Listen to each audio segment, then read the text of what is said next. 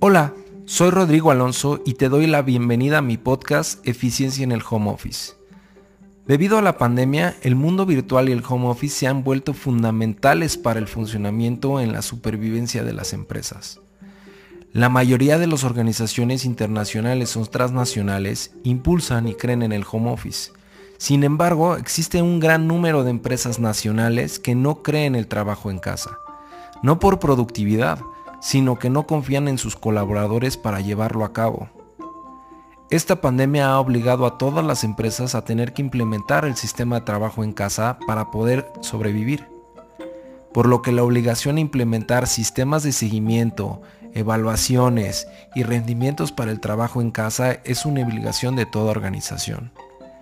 Por lo que se abre una gran oportunidad para todos los trabajos y todos los empleados para generar esa confianza en las empresas o en los líderes puesto que el regreso será escalonado y esta situación obliga a las organizaciones en contemplar poder implementar la política o un sistema basado en home office. Es importante recordar que a mayor libertad, mayor responsabilidad. Y es aquí el momento perfecto para demostrarle a los líderes que bien realizada esta actividad puede ser muy eficiente en el aumento de la productividad y el desempeño de las organizaciones.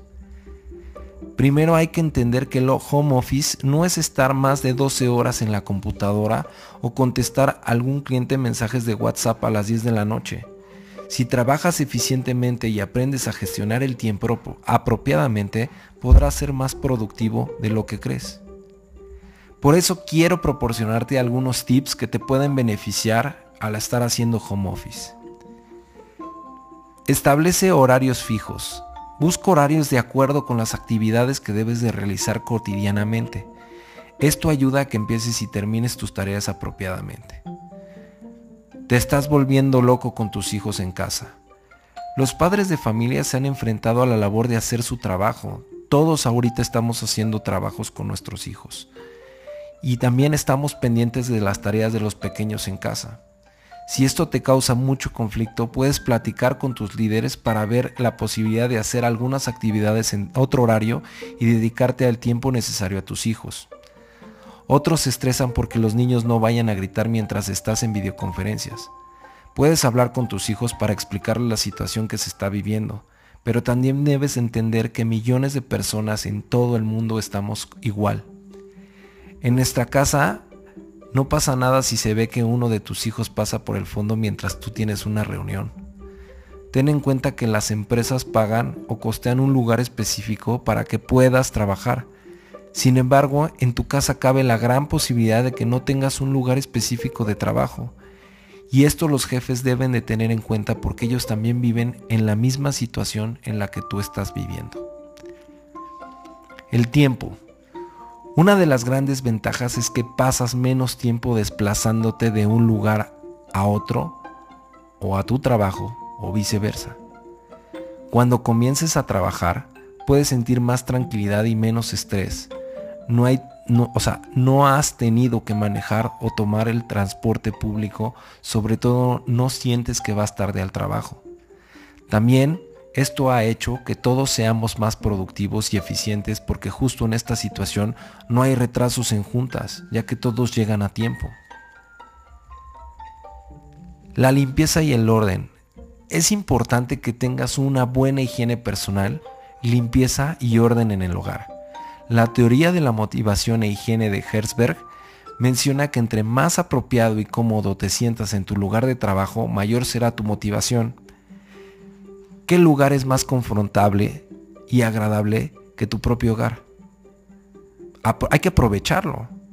No tienes que vestirte formalmente, puedes usar ropa cómoda como pantalones, shorts, tenis, vestidos, faldas, lo que a cada quien le sea más cómodo para poder trabajar. La buena alimentación y la hidratación. Como en cualquier actividad, es muy importante tomar agua para estar hidratados y la alimentación es básica para tener mejores defensas ante pandemias o enfermedades. Que te sientas bien contigo y que tengas energía para durar todo el día. Haciendo correctamente estos dos elementos, se mejoran las sensaciones de bienestar en el trabajo y esto te va a ayudar también a sentirte mejor físicamente, a bajar esos kilos que puedas llegar a tener y en verdad te da una gran, gran energía. Elige un lugar cómodo para ti. El lugar que en la oficina, en vez de un lugar en la oficina, el lugar que elijas para trabajar debes de en casa es importante para que sientas a gusto. Evita trabajar en la cama y, elige una mesa, además de una silla cómoda. Recuerda que si sientes tranquilidad y relajación, el trabajo es mucho más productivo. También es importante, de preferencia, que el espacio que escojas esté lejos de televisores para que evites distracciones e interrupciones. Por supuesto, puedes optar por escuchar música durante tus horas de trabajo, Recuerda que la luz para trabajar es muy importante, pero lo más importante es que te sientas cómodo y motivado en el lugar de trabajo que escojas. Date breaks. En ocasiones podemos olvidar lo importante que es darnos pequeños espacios de relajación para despejar la mente. Te aconsejo durante 10 minutos por cada 2 horas de trabajo efectivo, ojo, efectivo, no calentar la cama o la silla. Esto te ayuda a ser más productivo y eficaz una vez que sigas con el trabajo. Puedes comerte un snack, caminar, distraerte. La opción que yo utilizo es el ejercicio o meditar.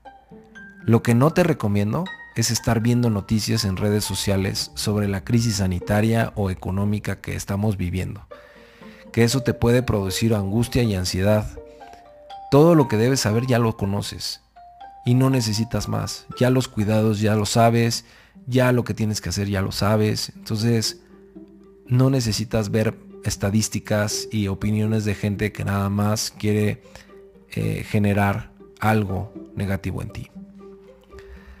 Aprovecha esta oportunidad para conocerte más y aprovecha el tiempo que siempre nos quejamos de que no tenemos y ahora y hoy en esta situación lo tenemos. Entonces debes aprovecharlo. Y lo que yo te recomiendo es que inviertas ese tiempo en ti y en los tuyos.